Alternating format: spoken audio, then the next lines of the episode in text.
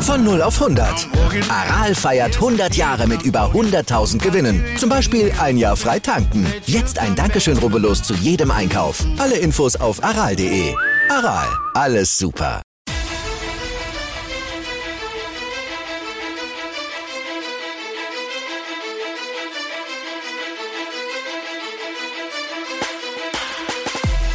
Hallo und herzlich willkommen zu Fantasy AT, der Fantasy Football Podcast und ich will wieder ganz herzlich bei einer neuen Episode begrüßen. Mein Name ist Joey Kunzwinder und meiner Seite ist natürlich Michi Dockertz. Michi, was sagst du eigentlich dazu, dass der GOAT jetzt an Nummer 1 der Top Players of 2022 ist? Gerechtfertigt oder überraschend? Ja, ein herzliches Servus von meiner Seite. Ähm, ja, ich meine mit 45. Ähm, ist es eigentlich gerechtfertigt, oder? Ich meine, es ist, ja, jeder Hater wird sagen, und er hat auch genug Hater, ma, schon wieder der, und das geht mir eigentlich eh nur auf die, am Arsch, und, ja, ja, aber ich meine, sind wir sich ehrlich, jetzt ist eine lebende Legende, dieser Typ, ja? Also, ja, gerechtfertigt. Ich sag gerechtfertigt. Mhm. Also, ist natürlich war eine wirklich geile Season letztes Jahr, nicht nur für Fantasy, sondern auch, was er da ähm, äh, zusammengebracht hat. Ich meine, über 5000 Yards geworfen, 43 Touchdowns und nur 6 Interceptions. Das ist echt stark noch immer, wenn man sagt, okay, der ist ein 45-jähriger alter Mann, jetzt nicht ähm, respektlos klingen, ähm, aber Nummer eins, also ich tue mir das sehr schwer. Für mich ist es ein bisschen äh, weiß nicht, nochmal noch mal The Goat krönen und vielleicht, ja, hat jeder gesagt, okay, zahlen wir nochmal Tribut ein letztes Mal.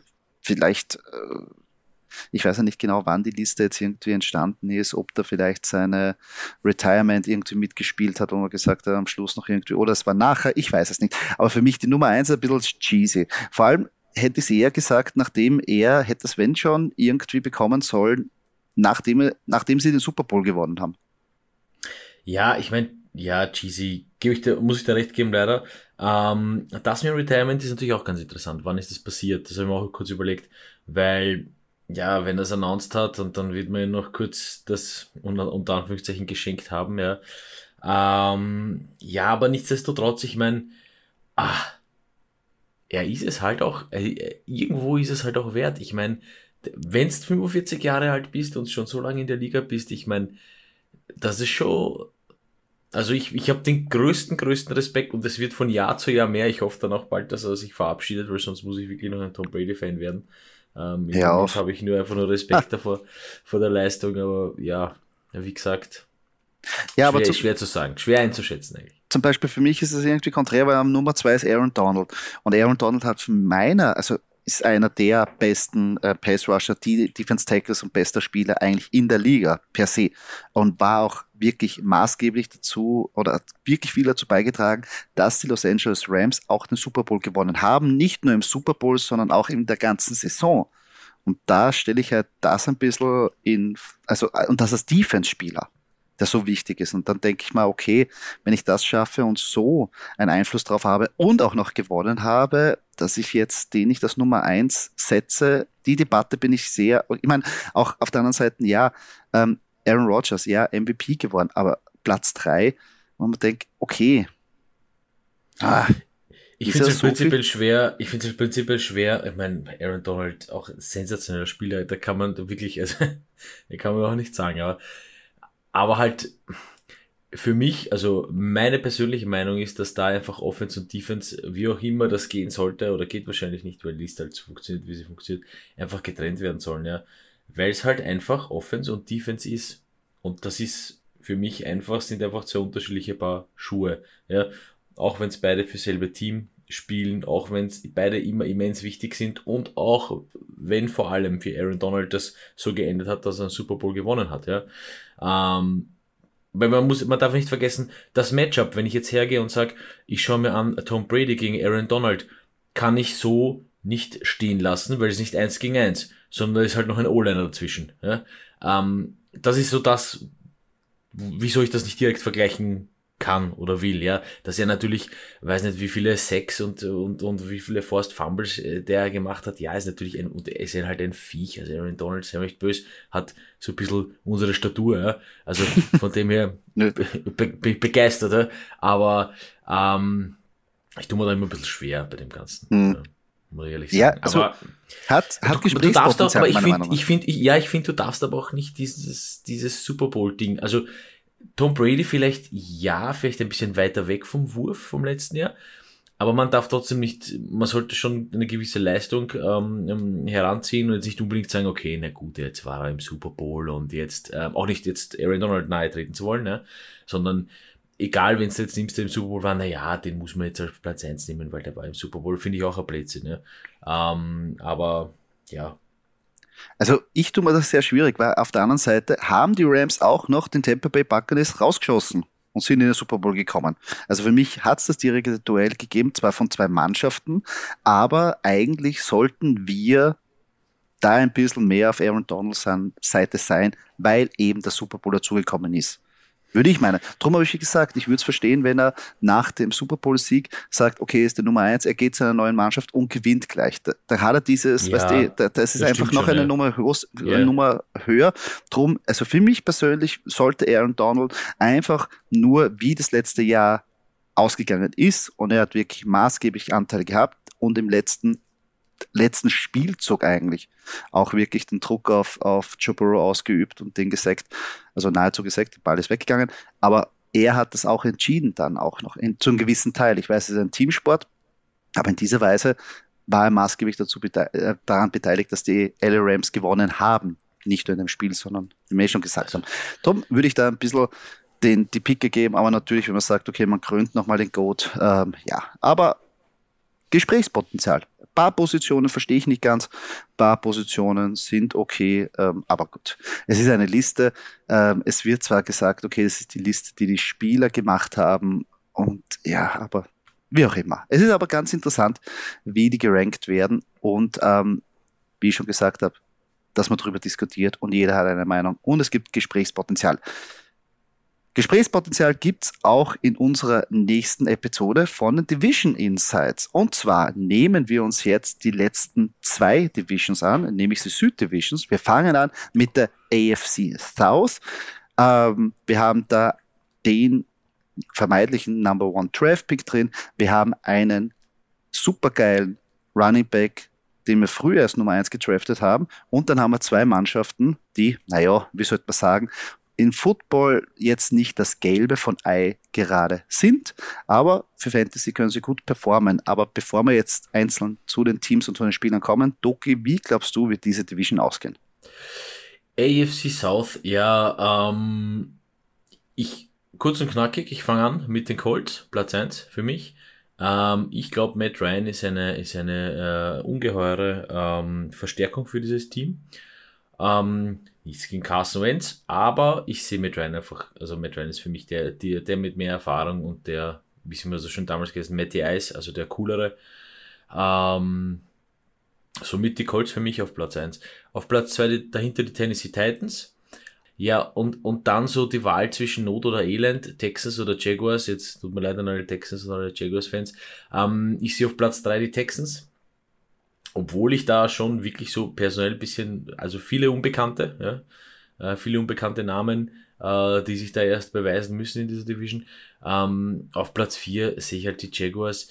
Ah, es ist halt, ist halt schwer. Also mit Trevor Lawrence allein wirst jetzt kein, nicht, also da bin ich noch weit weg von Playoffs. Also wirst du nicht Platz 3 oder 2 holen, glaube ich. Ähm, aber ja, ist halt, ist halt, ist also bei diesen, bei den zwei Teams, Texans und Jaguars, ist halt wirklich sehr, sehr schwer, finde ich. Ja. Hm. Also an der Nummer eins ähm, bin ich vollkommen bei dir, die Colts, ein super Team.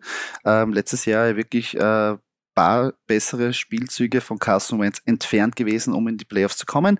Es stimmt, Matt Ryan ist ein klares Upgrade auf der Quarterback-Position. Zwar jetzt nicht mehr der, was er früher war, aber ich glaube, er hilft ihnen da ungemein als ähm, Game Manager, als ähm, noch immer der den, die Bälle verteilen kann und der da Stabilität bringt. Ähm, drum die Colts und natürlich Bomben Running Game, gute Olan, Reimann, muss man da mehr sagen. Also das wird super funktionieren.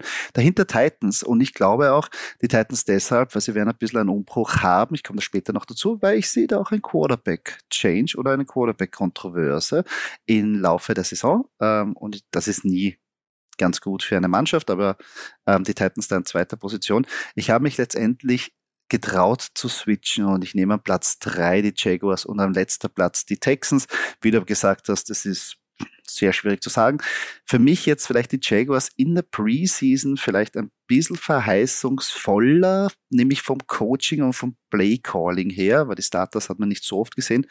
Drum ähm, und, und Doug Peterson kenne ich als, als Eagles-Fan ähm, natürlich, habe auch sehr viel oder halte sehr viel von ihm und dadurch glaube ich, dass er schon seine Spiele dadurch gewinnen wird und es wird reichen, weil ich glaube, die Texans werden sich da vielleicht mit den Falcons oder mit anderen Konsorten um eigentlich den First-Round-Pick matchen. Die brauchen, glaube ich, noch ordentlich Unterstützung.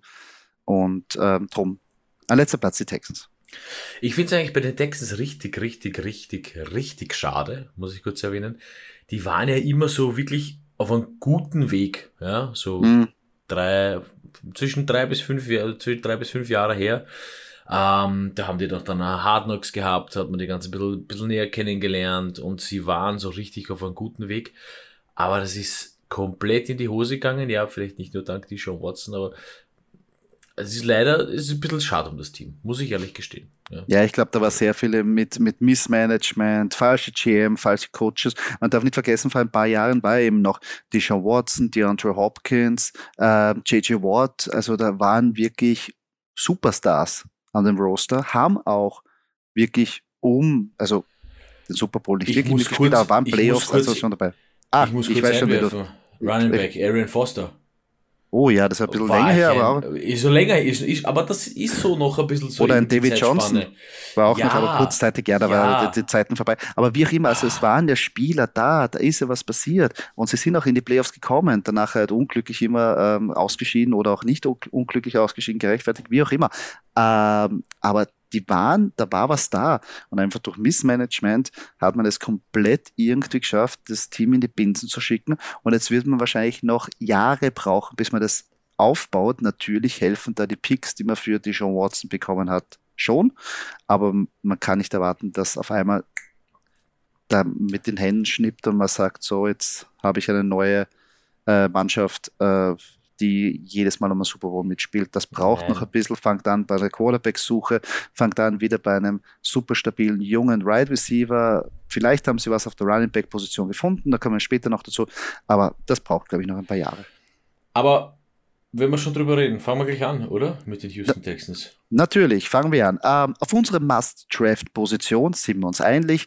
Ja, wenn man einen von den Texans draften kann, ist es Brandon Cooks der junge Mann performt, egal wo er hinkommt. Es tut mir zwar ein bisschen leid um ihn, weil er eigentlich immer zum schlechten Zeitpunkt von der Mannschaft geht, sei es von den New England Patriots, wo er auch damals ähm, quasi aus dem äh, Super Bowl rausgeschossen worden ist, von den Philadelphia Eagles, haben da nicht gewonnen, aber geht dann zu den LA Rams, äh, funktioniert nicht ganz, geht von den LA Rams, die gewinnen den Super Bowl und so weiter und so fort. Aber egal, wo er hingeht, der performt einfach. Er ist auch auf weiter Flur das einzige Target. Ähm, und man könnte auch sagen, oh, die Texans werden halt immer äh, hinten sein, ist gut. Das heißt, sie müssen mehr passen. Und wie wir letztes Jahr gesehen haben für Garbage Time, hello. Also da sind die Bomben noch immer da, die geben nicht auf und die performen noch immer für uns. Also Brandon Cooks würde ich jetzt nicht unterschätzen und nicht sagen, pff, ich nehme keinen Wide Receiver von den Texans. Ich würde ihn nehmen. Ja, für mich, um das kurz abzuschließen, äh, frei nach dem Highlander-Prinzip auf der Wide Receiver-Position wäre es kann nur einen geben, weil wenn nicht der. Ähm, also, und, und, hier mal, mal kurz zu erwähnen, die anderen sind jetzt halt nicht wirklich, äh, ich meine, es gibt halt da noch Chris Conley, aber ah, das ist halt so. Na, es ist halt ein bisschen weit entfernt, deswegen, ähm, ja, Brandon Cooks, lock ich ein. Ja, ist weit und breit auch, äh, besser gesagt, zwei von den einzigen Spieler, die wahrscheinlich momentan relevant für Fantasy sind oder draftbar sind. Ähm, wer ist für dich aber nicht äh, draftbar, Doki? Ja, für mich nicht draftbar und er steht leider stellvertretend für die komplette Position, muss ich mal so sagen, für die komplette Quarterback-Position bei den Texans. Und ich gehe halt mit dem, der Start, als Starter predicted wird und das ist Davis Mills. Also ich glaube, dass man halt als, als junger Quarterback in der Franchise, die gerade wirklich mitten, mitten im Umbruch ist, ja, äh, es sau, sau schwer hat, ja. Ähm, ich glaube nicht, dass es einfach wird. Ich würde einfach prinzipiell die Finger von einem äh, Texas Quarterback lassen. Ähm, ja, natürlich muss er auf Brandon Cooks werfen und ja, natürlich muss er den äh, auch, auch treffen, wenn man, wenn man das so sagen kann. Äh, und, aber trotzdem, da, da gehört noch ein bisschen, bisschen mehr dazu, dass wirklich ein, ein Quarterback so viele Fantasy-Punkte macht, dass man zufrieden ist. Und ich glaube, dass kein Quarterback der Houston Texans so viele Fantasy-Punkte machen wird, dass wir alle am Ende des Tages wirklich happy sind. Ja. Hm, also ich, ich verstehe dass wenn man sagt, okay, draften würde ich ihn nicht. Das stimmt auch. Da gibt es also Position Rank 29 und da gibt es andere Optionen auch. Aber ich finde Davis Mills eine schöne Streaming-Option, besonders in tiefen Ligen oder vielleicht in Superflex-Ligen, aber das nur, wenn ich halt wirklich da ein massives Problem habe, weil ich glaube, es gibt sicher Matchups, wo der junge Mann überraschen kann. Einfach nur darum, äh, einfach nur daraus, dass sie einfach so viel werfen müssen und vielleicht was hinten rausschaut. Er hat letztes Jahr phasenweise nicht so schlecht operiert. Jetzt vielleicht mit einer ganzen Off-Season kann es theoretisch funktionieren, aber ich gebe da recht, ich draft ihn nicht. Aber es kann sein, dass er ein paar gute Spieler ähm, abliefert und ähm, vielleicht ja, etabliert sich da ein bisschen was, dass man sagt, okay, ist eine Streaming-Option. Mehr sehe ich aber auch nicht in ihn. Ähm, ich tue mir sehr schwierig, wenn ich da jetzt nicht ähm, favorisieren würde, weil alles andere so weit weg ist. Darum sage ich einfach, ich bin down bei allen Running Backs außer Pierce. So mache ich das einfach mal plump. Ich weiß, ich mache mir das sehr leicht. Aber in Wahrheit, ja, auf weiter Flur finde ich auch nichts, wo ich sage, okay, da bin ich down bei Ihnen, weil der ADP eh so niedrig ist oder besser gesagt die Draft-Position. Aber wir halten ein ja, bisschen. Man, man, man, man, muss ja auch kurz erwähnen, also so ein, also das Prinzip vom Draft, zumindest bei mir ist immer, also natürlich die ersten Positionen, da hat man sich schon was vorgenommen und da hat man schon ein bisschen einen Plan. Und weiter hinten dann ähm, kommst dann so ein bisschen so, da, da kommst du ein bisschen mehr ins Schauen, ne? Und was wäre jetzt halt noch da und was gibt's noch so.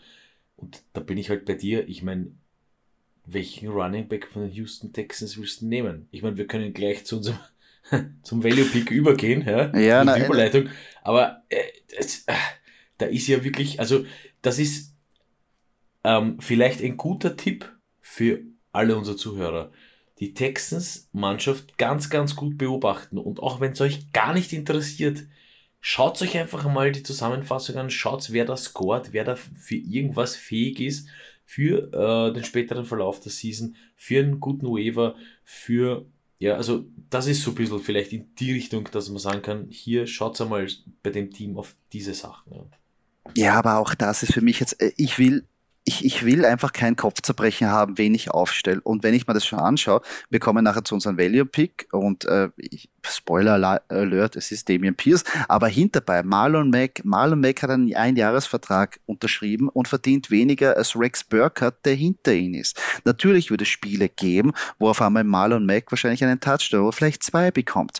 Oder auch Rex Burkhardt wird kurzzeitig auch wieder ein Monsterspiel haben, weil er gefeatured wird und dann auf einmal die, die, die Carries bekommt aber wir können es nicht prognostizieren. Und das ist das Schwierige und das will ich nicht machen. Ich will nicht da, davon ausgehen, von was, was ich nicht weiß. Macht er jetzt null Punkte oder macht er 24? Sondern das ich mag eine, eine, eine Konstante haben, wo ich weiß, okay, mit dem kann ich arbeiten. Aber wenn ich wirklich gezwungen bin, Rex Burkhardt irgendwann mal aufzustellen, dann habe ich eher ein massives Problem. Aber drum, ist, das ist dann während der Season vielleicht muss ich mal die, den, den, den Kopf zerbrechen. Aber vorher will ich nicht den draften, Nein. weil ich drafte dann in der letzten Runde Upside. Ich drafte was, ähm, wo ich weiß, okay, da gibt's einen Weg, dass der für mich Punkte macht. Und das ist bei beiden, Marlon Mack, Rex Burkhardt oder was auch immer da hinten ist, ist es nicht gegeben. Ja, also wie gesagt, das stehe ich ganz genau, ganz, ganz dahinter, voll und ganz. Also Rex Burkhardt für mich auch sein, ein bisschen eher mehr der klassische Fullback, so ein bisschen à la Kyle Juszczyk und ihr wisst alle, ich mag Kyle Juszczyk. Äh, der einzige, der einzige echte Fullback noch in dieser, in dieser NFL. Nein, aber ähm, ja, wie gesagt, also können da gerne zu unserem Value Pick übergehen. Genau, und das ist der Running Back Damian Pierce, Rookie.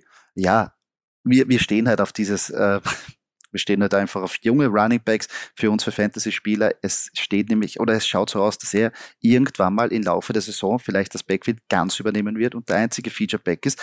Und die Zeichen stehen sehr, sehr gut, weil in, in den Preseason-Spielen hat man Damian Pierce vergeblich gesucht. Und jedes Mal, wenn der Coach darauf angesprochen wurde, gesagt, na, wir wissen, was Damian Pierce auf dem Kasten hat, braucht man nicht sehen. Das heißt, für mich lock and loaded für RB1 bei den Houston Texas, Texans.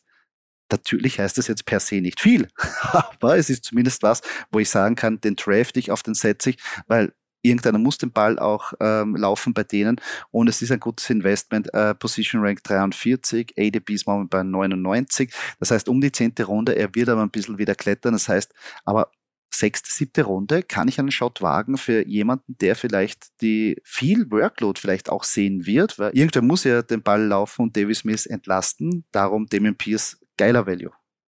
Ja, für mich dasselbe, Damian Pierce, weil, ähm, um das abzuschließen, äh, du kannst ja nicht nur werfen auf Brandon Cooks, irgendwann muss ein Laufen auch. Also diese zwei Säulen gibt's ja immer wieder ähm, in der Offense, wie ihr schon alle wisst, somit Damian Pierce auch mein Value Pick. Ja. Ähm, ich komme jetzt zu meinem Sleeper. Mein Sleeper ist eben Davis Mills, was bei dir eine Out-Position war. Ich habe es vorher eh schon erläutert. Ich sehe ihn beide Wege. Ich sehe es A, dass ich ihn nicht draften will. Aber, wie ich schon vorher gesagt habe, es gibt wahrscheinlich gute Streaming-Matchups für Davis Mills. Und da finde ich ihn dann wieder, wenn ich eben ein Problem habe, wenn eine tiefe Liga ist, wenn ich in Superflex spiele, ihn wahrscheinlich in der Season eine geile Option, weil wir einfach wissen, da wird echt wahrscheinlich viel rauskanoniert. Und ja, die Texans werden wahrscheinlich immer ein Negative Game Script sein. Das heißt, Davis Mills ist ein Sleeper wert zwar keinen, den man draften soll, also bitte nicht das QB1, aber vielleicht irgendwann mal ein Waferwire holen, streamen. Glaube ich, dass er ganz, könnte in ein paar Spielen echt gut abschließen. Ja, ich äh, bin bei meinem Sleeper äh, auf der Wide Receiver Position gelandet, nämlich bei Nico Collins, ähm, weil ich einfach, äh, wie gesagt, prinzipiell nochmal hinweg, Texans ganz schweres Pflaster, aber ich bin halt der Meinung, naja, ein Brandon Cooks alleine wird es nicht reißen. Ähm, ich bin jetzt auch nicht begeistert vom Tident und von Conley sowieso nicht. Also ich, ich, ich glaube, dass eben hier, wenn, wenn, äh, wenn du Brandon Cooks deckst ja, und, und Damian Pierce jetzt nicht die Leistung bringt, dann muss es halt noch wer rausreißen. Ja? Und für mich eben Davis Milch nicht der, der laufen wird, à la Lamar Jackson oder à la äh, whatever, Josh Allen. Ja, ähm, somit würde ich hier einfach mit Nico Collins gehen. Ähm, nur ein bisschen so Namen niederschreiben. Vielleicht, vielleicht ist er da mal frei, wenn man noch eine Position offen hat. Kann man, kann man, kann man ruhig probieren. Ja. Hm? ja, irgendwer muss ja auch Bälle fangen, außerhalb von Brandon Cooks. Also ja, da gäbe es Optionen. Nur wie gesagt, es wird jetzt sehr schwierig, die zu bedikten, wann diese ähm, Spieler einen Super Game Day haben werden. Kommen wir zu den Indianapolis Colts. Ja, ähm, haben den Nummer 1 Pick vom letzten Jahr produziert der vermeintliche Nummer 1 Pick ist noch immer dasselbe. Aber ist er wirklich so gut, wie alle denken? Doki, was meinst du? Ja, ich habe es einfach gemacht. Ich sag's wie es ist. Ähm, mein mein Must-Draft-Pick ist Jonathan Taylor. So, noch Fragen? äh, nein, äh, ich komme da nachher zu meinem Take. Bei mir ist äh, Nummer eins äh, Michael Pittman Jr. Ähm, sind ja beide große Fan von dem jungen Mann. Äh, letztes Jahr natürlich ein bisschen mehr gehypt worden, ist dann nicht wirklich phasenweise angekommen, hat aber ein gutes Target Volume gesehen. Ähm, und jetzt darf man nicht vergessen, wie wir schon gesagt haben, das Upgrade zu Matt Ryan. Matt Ryan kann für uns Nummer 1 Wide Receiver produzieren. Julio Jones, Kevin Ridley sind eigentlich super Beispiel dafür. Das heißt, wenn Matt Ryan eine Connection hat, dann sucht er den, dann featuret er den und der wird gut punkten. Und darum glaube ich, Michael Pittman Jr. wird da die Nummer 1 Anspielstation sein. Großer, wuchtiger, dynamischer Spieler äh, mit Breakaway Speed und nicht vergessen, zwei also zweimal spielen sie in der Division gegen die Jaguars und die Texans, auch nicht die zwei besten Defenses. Das heißt einmal vier Spiele ist einmal, wie soll ich sagen, QB-friendly. Ähm, und dadurch Michael Pittman Jr. greife ich zu. Position Ranking 13, geile Aktie, Michael Pittman Jr. Ähm, ich komme jetzt weiter zu meinem Downpick und zwar ist es Jonathan Taylor. Jetzt sage ich nicht, jetzt sage ich nicht natürlich, draftet sie nicht, das wäre ein kompletter Blödsinn. Ich sage aber, ich drafte ihn nicht an Nummer eins. Und ich glaube auch nicht, dass er fähig ist, nochmal der beste Spieler oder beste Running Back in Fantasy dieses Jahr zu sein. Weil ich glaube, es war ein ziemliches Orge-Season, ziemlich viele ähm, ähm, Touchdowns, wahnsinniges Running Back Sharing. Hinterbei war nichts und sie haben auch noch mit einem sehr viel schlechteren Quarterback gespielt. Wenn ich jetzt denke, dass mit Matt Ryan das ein bisschen raufgeht, die Passing Yards und auch das Passing Volume, vielleicht hinterbei andere Running Back gefeatured werden, sehe ich keinen Weg, dass Jonathan Taylor nochmals als Nummer eins abschneiden wird, weil du selber weißt, wie schwierig das ist, back-to-back -back so eine Performance zu leisten. Das ist nicht einfach. Wir haben sehr wenige Running Backs gesehen, die das geschafft haben und drum gehe ich mit dem, wie soll ich sagen, Murphy's Law, das wahrscheinlich der beste Running Back nicht als bester abschneiden wird. Drum drafte ich ihn nicht an Nummer 1. Ist legitim, verstehe ich. Also wie gesagt, da ähm, von Anfang an vielleicht einmal kurz zu den Division Predictions zurückzukommen, äh, sehe ich die Colts eben wegen Matt Ryan vorne, so wie du jetzt gerade das Passing angesprochen hast, ja, und da dadurch auch mein Value Pick äh, beeinflusst äh, wird. Ähm, ja, verstehe ich, verstehe ich. Äh, Habt ihr zwei andere gefeatured wird hinten im Backfield? Ah, also er ist schon stark auch, also so ist nicht. Aber ich lasse mich gerne als Besseren belehren. Mhm. Ähm, mein Downpick ist ein bisschen eine Hommage an äh, deinen Sleeper-Pick. Ähm, mein Downpick ist nämlich Paris Campbell. Ähm, ich möchte eben eigentlich nur bei diesem Downpick darauf hinweisen, dass die Colts einen super, super Rookie geholt haben den du uns dann näher bringen wirst, namens Alec Pierce. Genau, richtig. Da kommt er später noch. Ähm, Value Picks, Doke. Value Picks. Mein Value Pick, ich meine, wenn ich Jonathan Taylor als Must Draft habe, ist mein Value Pick Michael Pittman Jr. Ähm, ich war nicht zufrieden letztes Jahr mit ihm. Ich habe ihn gehabt, selber in meinem Team. Ähm, aber ich, also wie schon angesprochen, wegen Matt, durch Matt Ryan hat er einfach den besseren Passing QB. Es ist einfach so, ja. Der wird ihn, der wird ihn gut bedienen können, dann, wenn es genau notwendig ist. Michael Pittman kann auch, kann die langen Bomben fangen, kann eigentlich alles. Ein super Receiver, äh, super Athlet. Ja, mein Value Pick, Michael Pittman Jr. Mhm. Gefällt mir, wie gesagt, ich großer, großer Believer in Pittman Jr. Ähm, auf meiner Value-Position ist ähm, Nahim Heinz und da würde ich sagen, pff, Gebete Jetzt kommt er mit dem Schmäh, er, er mag ähm, Jonathan Taylor nicht, aber Nareem Heinz, wer ist überhaupt Nareem Heinz? Äh, ja, stellt sich, ist wirklich eine legitime Frage. Aber nicht vergessen, keiner hat letztes Jahr so oft die Running Backs getargetet wie Matt Ryan. Und Naeem Heinz ist ganz klar der Pass-Catching Back da kommt ähm, äh, Jonathan Taylor raus, er ist drin und dadurch kann er in PPA-Formaten meiner Meinung nach schon was reißen. Ähm, er ist jetzt nicht wird jetzt nicht in die Top 10 reinkommen, aber er wird sehr gute Matchups finden und vielleicht in tiefen Ligen ganz gut als Flex-Option performen können. Also ich wäre nicht so down bei Nahim Heinz, weil sogar ein Jonathan Taylor braucht ab und zu eine Pause. Ja, Wobei man sagen muss, dass Matt Ryan äh, letztes Jahr noch in einem anderen Team war, das nur mit Thailand und ähm, einem halb umfunktionierten Wide Receiver zu Running Back, whatever, wie auch immer man das nennen will, ähm, äh, gespielt hat, ja. Und somit, das waren die einzigen zwei Säulen des Teams. Aber ja, für mich ist Heinz, was das Fangen anbelangt, auch äh, weiter vorne als Jonathan Taylor, wenn ich auf die Running Back schaue. Ja. Gehen wir weiter zu dem Sleeper Pick, Doki. Den Mann haben wir eh genug erwähnt, oder? Ja, jetzt haben wir oft genug erwähnt. Ich sag's nochmal, eine extreme Bereicherung fürs Team. Ich glaube, dass die Colts durch ihn wirklich weit, weit kommen können. Es ist Quarterback Matt Ryan. Ähm, ein bisschen, bisschen also von, von, von Position Rank und so weit, weit nach hinten gerutscht, aber man darf den Herrn nicht vergessen, wenn das Team passt und die Falcons haben jahrelang wirklich gut, gut, gut gepasst, äh, von, von der Breite des Kaders und auch von der Tiefe des Kaders und das hat er jetzt wieder bei den Colts und die Colts haben ihn geholt und das sollte jetzt gut funktionieren. Ja. Wie gesagt, bei Matt Ryan ist fast dasselbe wie bei Davis Mills. Ähm, draft ich jetzt nicht, hat aber Potenzial, sich zu etablieren und wenn ich eben Schwierigkeiten habe, mein Einser Quarterback sich verletzt oder für Streaming-Option, kann der gut sein, weil wir wissen, was Matt Ryan ist. Er ist eigentlich ein solider Quarterback. Er war halt letztes Jahr, ja, auf einen, wie du richtig sagst, schwächeren, off also einer der schwächeren Offensive Teams, wenn man so sagen kann. Und das ist auch ein Kompliment eigentlich, was die Atlanta Falcons letztes Jahr aufgeführt haben. Und äh, ich glaube, er kommt in einer äh, besseren Umgebung und kann gut performen. Deshalb auch äh, mein Sleeper Pick ist der Rookie Alec, Alec Pierce, weil ähm, ja, Tua Hilton ist weg, Zach Pascal ist weg, äh, Paris Campbell hat immer Probleme, irgendwie fit zu bleiben. Das heißt, der Rookie, auch ein dynamischer großer Spieler, kann da ganz klar als das Nummer eins, äh, Nummer kann da ganz klar als der Nummer zwei Wide Receiver auf einmal am Feld stehen, nach, nach Michael Pittman Jr. Und da gibt es Optionen.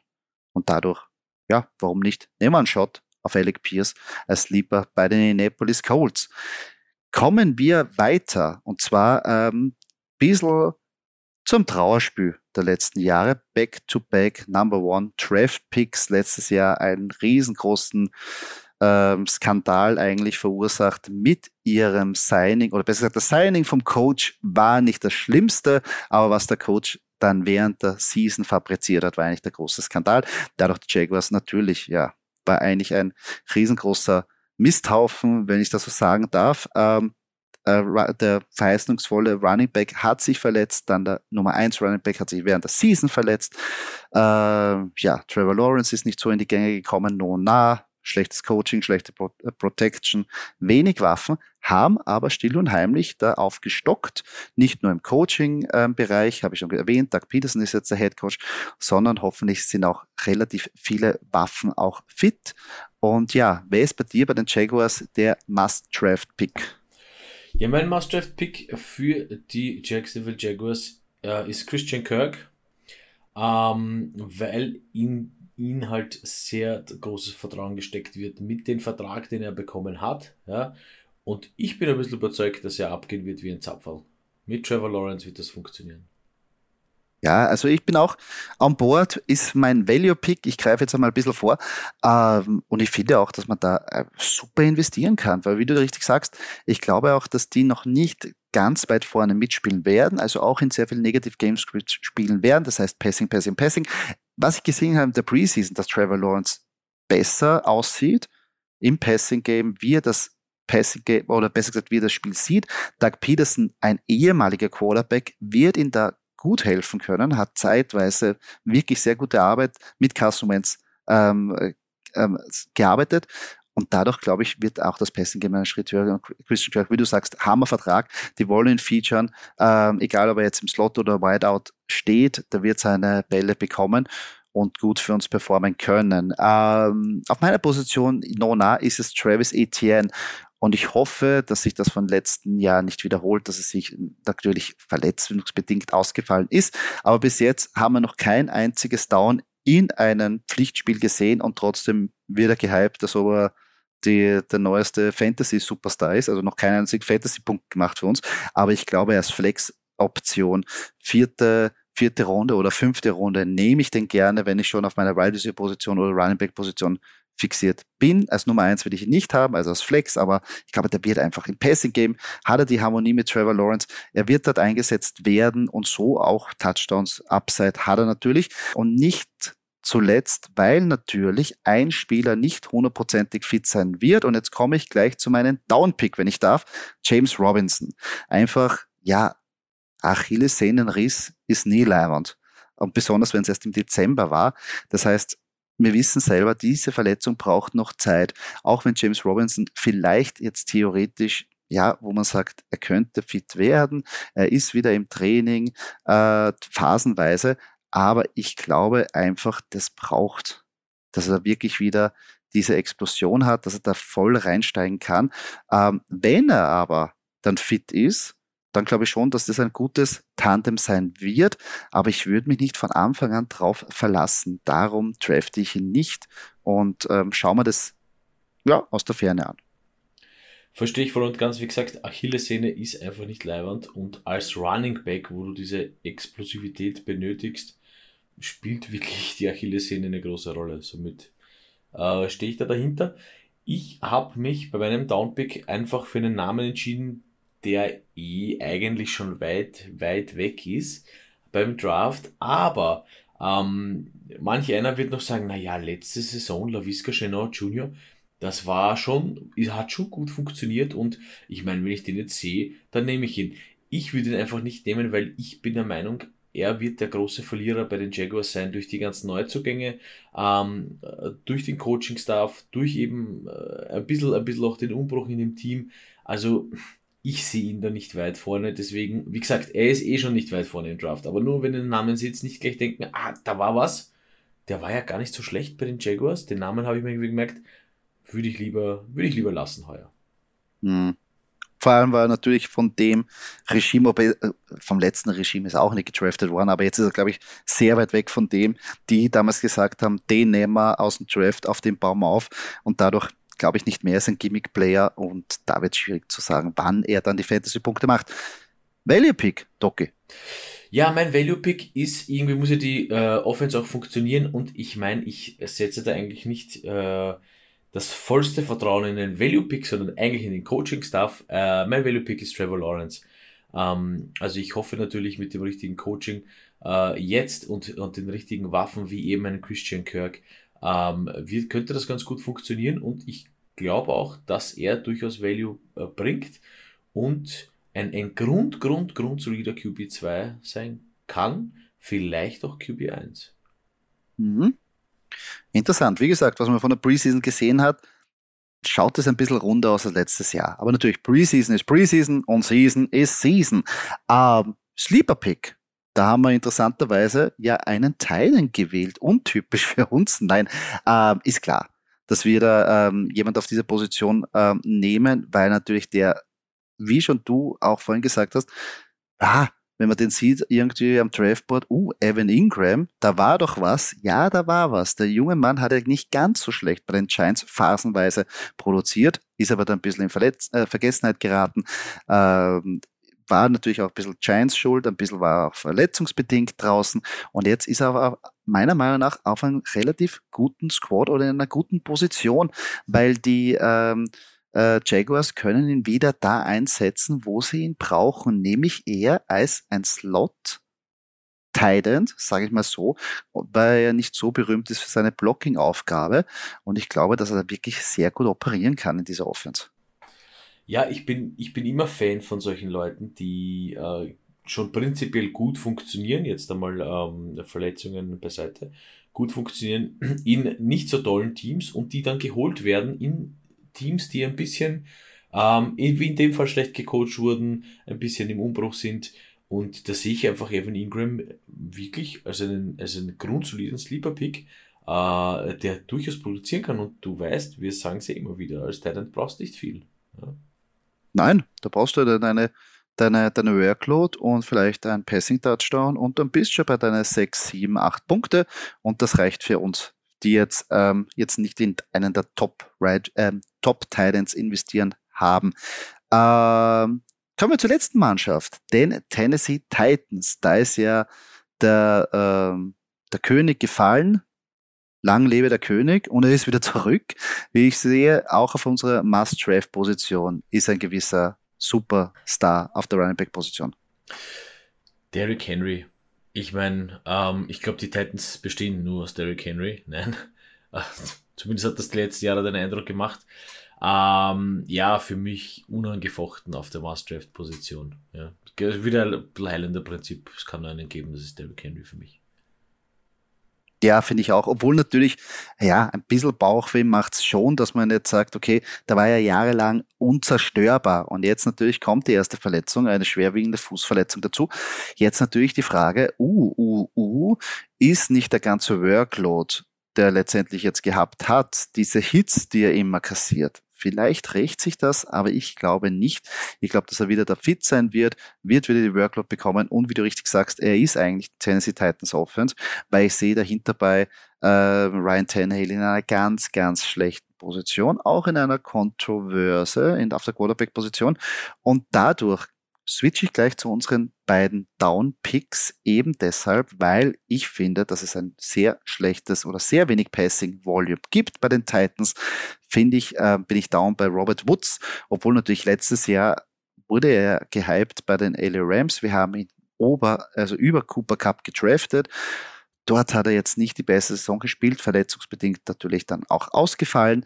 Äh, und jetzt finde ich, dass seine Position nicht besser geworden ist, weil er eher so, ja, ein Gimmick-Player auch natürlich ist und mit so Jet Sweep und auch mit Wide Receiver Runs da operiert hat. Aber das bringt er überhaupt nichts in einer eh schon Run-Heavy Offense, wo die Box eh schon so voll ist, weil jeder glaubt, dass Derrick Henry läuft ähm, und wo keiner eigentlich auf den ähm, Play-Action reinfällt. Also Robert Woods sehe ich keinen Weg, dass der performen wird für uns. Ja, für mich auch vor allem deswegen schwer, weil äh, eben de, diese die Kreuzbandverletzung vom letzten Jahr da war oder ja nicht mehr da ist, aber aber, aber war. Ähm, und er muss ja halt auch, es sind jetzt namentlich keine super Superstars mehr bei den äh, Titans. Somit wird der Workload bei ihm picken bleiben größtenteils, wenn man sich auf ihn verlassen will, weil er im Prinzip ein, ein, ein grundsolider Veteran ist. Aber ist dann auch leicht zu decken, ja, zu zweit. Und wenn, wenn die anderen nichts zusammenbringen, also ich habe da ein bisschen so meine Zweifel, ja, dass er wirklich, ähm, wenn es darauf ankommt, dass er dann da, dass er zur Stelle ist, ja. Hm, es ist da auch sehr schwierig. Ich meine, er war ja vorher schon bei den, bei den Rams sehr touch, also er hat die Touchdowns gebraucht ob er diesen Workload und dieses Vertrauen bekommt rund um die Goal-Line, wenn ein Derrick Henry da ist. Boah, sehr schwierig, das ihm zu geben. Also das Vertrauen. Ähm, Value Pick, Doki. Ja, apropos Vertrauen, wenn ich wem vertrauen würde, dann ist es ein altbekannter äh, äh, Tight Veteran. Ja, wir lieben die Tight heuer. Es ist Austin Hooper. Ähm, dieser Offense wird so einen Veteran wie ihn brauchen, wenn sich alles eben auf einen Derrick Henry äh, konzentriert in der Red Zone, in einer Goal-Line-Situation. Dann kann man halt äh, durchaus mal auf Austin Hooper werfen und der kann auch dann durchaus mal den Touchdown machen. Äh, somit glaube ich, dass hier ähm, äh, durchaus Potenzial ist, dass man wirklich für für, für den Namen wirklich äh, die Fantasy-Punkte bekommt, wenn nicht sogar ein bisschen mehr, weil wir wissen ja, man braucht nicht viel als Talent. Ähm, das könnte sich schon wirklich, wirklich äh, sehr gut rentieren. Mhm. Finde ich auch, weil, wie gesagt, Titans bei den Titans war immer eine gute Option. Wir erinnern uns an Juno Smith. Ähm, daher, und Position Rank ist 23, kann man den Flyer schon ähm, irgendwie anwenden. Ähm, ich gehe da einen anderen Weg. Ich gehe auf den Rookie Traylon Burks. Wurde ja eigentlich als direkter Nachfolger von AJ Brown gedraftet. Schaut auch ein bisschen so aus wie er, aber ob er jetzt die ganzen oder ob er ihn gleich in der ersten Saison so ersetzen wird, würde ich jetzt mal nicht so eins zu eins behaupten, weil AJ Brown ist einer der besten Receiver in der Liga.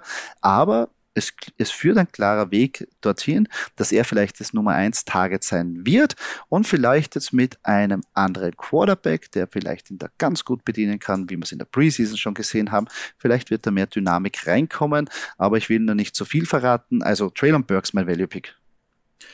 Böse Zungen behaupten, dass ich es mal leicht gemacht habe und einen, einen, einen Wide Receiver Rookie namens Traylon Burks als Sleeper genommen habe. Oh, überraschend. ja.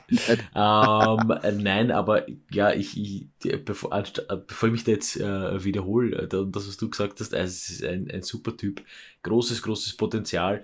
Ähm, die haben ihn äh, nicht umsonst geholt. Wie gesagt, äh, bin auch Fan von solchen Rookies, die dann wirklich ähm, also man hat, man hat was vor, ja. Also die Leute denken sich was dabei, wenn sie ihn holen. Und ich, mein Sleeper Pick ist Traylon Burks. Hm, verstehe ich voll und ganz. Ähm, ich komme jetzt zu meiner Quarterback-Kontroverse. Und zwar zu meinem Sleeper Pick. Ja, Malik Willis, der Rookie. Und ich glaube, ich glaube, es ist natürlich immer sehr schwierig, wenn man eigentlich einen nicht so zufriedenstellenden Quarterback hat und dann holt man sich einen jungen Quarterback als Rookie, weil natürlich wären wahrscheinlich da die Rufe nach diesem jungen Quarterback sehr groß, wenn der etatmäßige Quarterback nicht so performen wird. Und ich glaube nicht, dass Ryan Tannehill so, also wirklich die ersten vier Spiele Bomben spielen wird dadurch, glaube ich, wird es immer lauter werden. Malik Willis, Malik Willis, dieses ganze Stadion. Sobald Ryan Tannehill eine Interception will, Willis, Willis. Und dann wird einfach kein Weg davon daran vorbeiführen, dass Malik Willis starten wird. Meiner Meinung nach. Er hat sehr gut in der Preseason gespielt, äh, ist ein Dual Threat, das heißt, er ist schnell, er hat wahnsinnig geile Würfe gezeigt. Natürlich, Preseason ist Preseason, Season ist Season. Aber ich glaube, dass es im Laufe der Saison wird einfach diesen Quarterback-Change geben müssen, weil einfach die Fans oder besser gesagt alle so drauf hoffen werden und einfach sagen, bitte startet den, gebt Ryan Tannehill den Laufpass, der bringt uns nichts. So sehe ich das Beinhardt. Großer Ryan Tannehill letztes Jahr gewesen, aber wir haben schon gesehen, auch wie er die Playoffs verloren hat äh, und äh, was er am Schluss da fabriziert hat. Ich glaube, das haben einfach sehr viele Leute eben schon noch immer ähm, ähm, ja nicht wirklich, ähm, wie soll ich sagen, er hat sich keine Fans gemacht in Tennessee, glaube ich. Und es ist ein Quarterback-Change, tut, glaube ich, der Mannschaft ganz gut.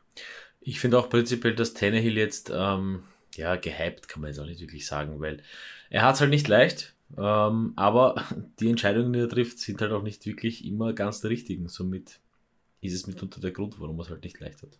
Ja, ja, aber wie gesagt, das ist ein Blick in die Kristallkugel von Joey Kunz, also muss ja natürlich auch nicht stimmen, aber so wäre es ein Szenario, die, das ich mir ausdenken würde und Malik Willis dadurch einen Sleeper zutrauen würde und dass er Fantasy relevant wird. Ja, Wrap-up, AFC South, fertig, complito. Schnell, knackig, eigentlich, ja, nicht viele Unstimmigkeiten. Die Mannschaften sind eigentlich auf den meisten Positionen so gut wie gesetzt. Ja, Doki, insgesamt, auf was freust du dich am meisten auf bei der Division, wenn es was zum Freuen gibt? Ja, wenn es was zu freuen gibt, dann eigentlich auf äh, das, äh, ja, kleiner Michael Pittman Jr. Fan hier, äh, dass der ein bisschen abgeht. Ähm, ansonsten, dass sich rauskristallisiert, so in den ersten zwei, drei, vier Games, wie die Texans so ticken, um vielleicht mal einen, einen, einen, einen guten Spieler zu fangen vom Weaver Das ist nicht schlecht. Ja, es ist Draft Season. Falls ihr natürlich Fragen habt zu einem gewissen Spieler, wen soll ich draften? Vielleicht seid ihr in einem Slow Draft drin, habt ihr schon eure Position bekommen und wollt nochmal eure Strategie ein bisschen abgleichen und unsere Meinung wissen, schreibt uns gerne auf Instagram. Wir versuchen jede Frage zu beantworten und natürlich auch gegebenenfalls in den Podcast einbauen. Also, Doki, wir wären jetzt langsam fertig mit den Division Insights. Eine Division steht noch an, dann hauen wir's. Ja, es geht langsam dem Ende zu, aber wir freuen uns auf eine sehr, sehr geile kommende NFL-Season.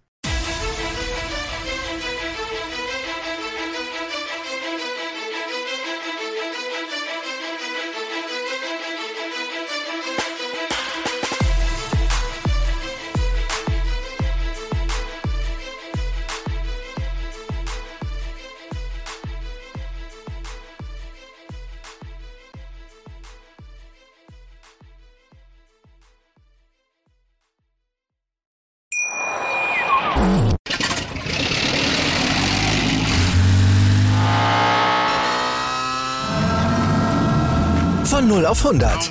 Aral feiert 100 Jahre mit über 100.000 Gewinnen. Zum Beispiel ein Jahr frei tanken. Jetzt ein Dankeschön, rubbellos zu jedem Einkauf. Alle Infos auf aral.de. Aral, alles super. Wie viele Kaffees waren es heute schon? Kaffee spielt im Leben vieler eine sehr große Rolle. Und das nicht nur zu Hause oder im Café, sondern auch am Arbeitsplatz. Dafür gibt es Lavazza Professional. Kaffee am Arbeitsplatz, der genauso lecker schmeckt wie in eurem Lieblingscafé. Die perfekte Kaffeelösung für jede Art von Unternehmen. Klein, mittel, groß. Ihr habt auf jeden Fall einen Kaffee, der schmeckt. Die richtige Motivation für eure Arbeitstage. Alle Infos zu Lavazza Professional findet ihr auf lavazzapro.de mit allen Kaffeelösungen für euer Büro. Ich habe mich natürlich schockverliebt, weil die war wirklich ganz, ganz klein. So begann die Mensch-Hund-Beziehung zwischen Christina und Tierschutzhund Frieda. Und wie es danach, nach dem ersten Moment der Verliebtheit, so weiterging und welche Klippen es danach zu umschiffen galt, das hört ihr in der neuen Ausgabe von Iswas Dog, dem Podcast für harmonische Mensch-Hund-Beziehungen. Iswas Dog? Mit Malte Asmus. Überall, wo es Podcasts gibt.